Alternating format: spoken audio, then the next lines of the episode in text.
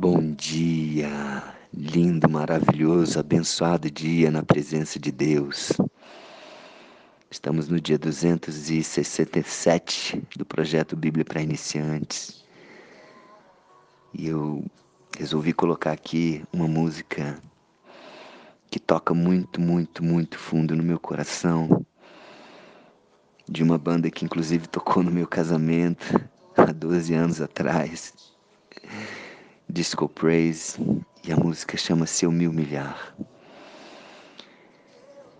Ela diz que o toque de Deus abriu os olhos do meu coração, o teu toque abriu os olhos do meu coração e eu posso enxergar e entender. A partir do momento que você permite Jesus tocar você, você consegue enxergar, você consegue entender.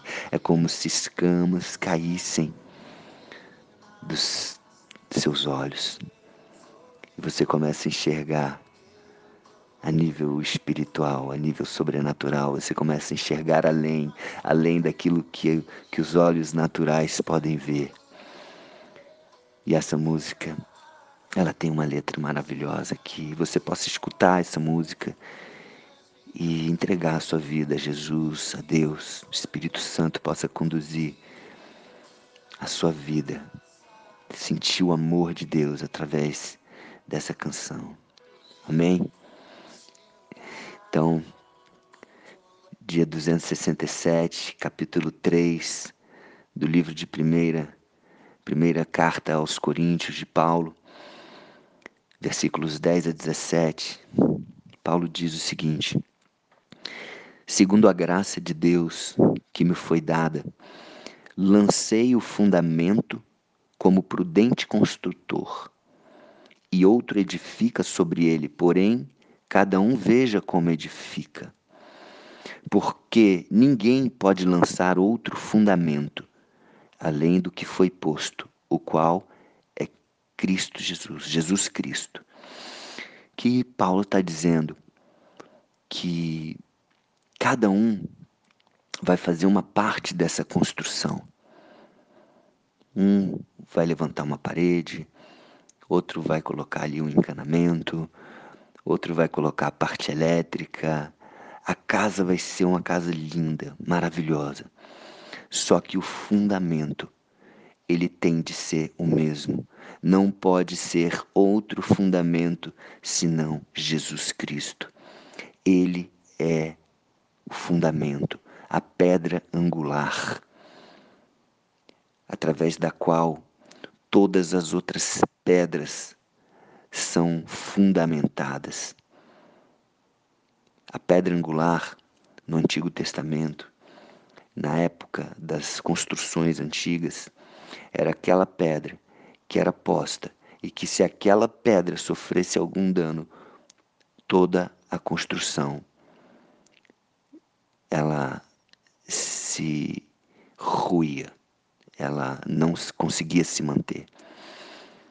Então Jesus é essa pedra, pedra angular.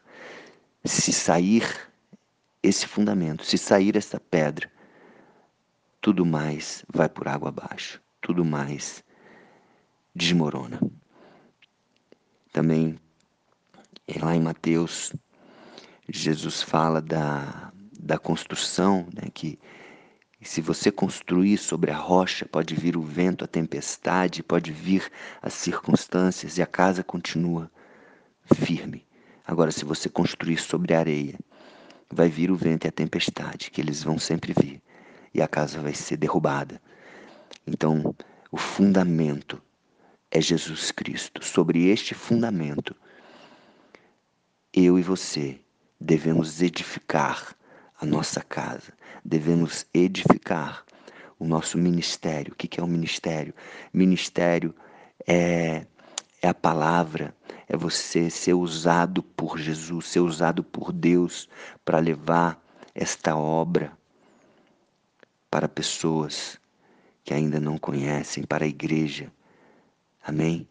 Então esse é o fundamento, Jesus, Jesus Cristo. E ele continua. Contudo, Se o que alguém edifica sobre o fundamento é ouro, prata, pedras preciosas, madeira, feno, palha, manifesta se tornará a obra de cada um, pois o dia a demonstrará, porque está sendo revelada pelo fogo.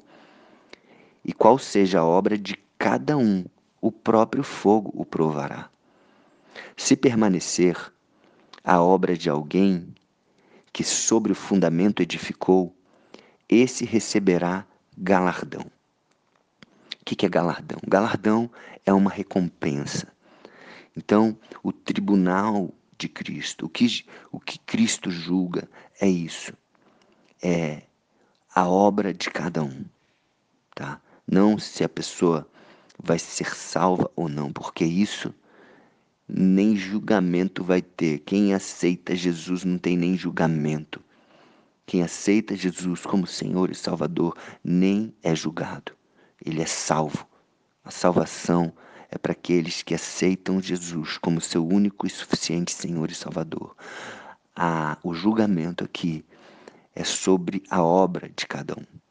Se permanecer a obra de alguém que sobre o fundamento edificou, esse receberá galardão essa recompensa.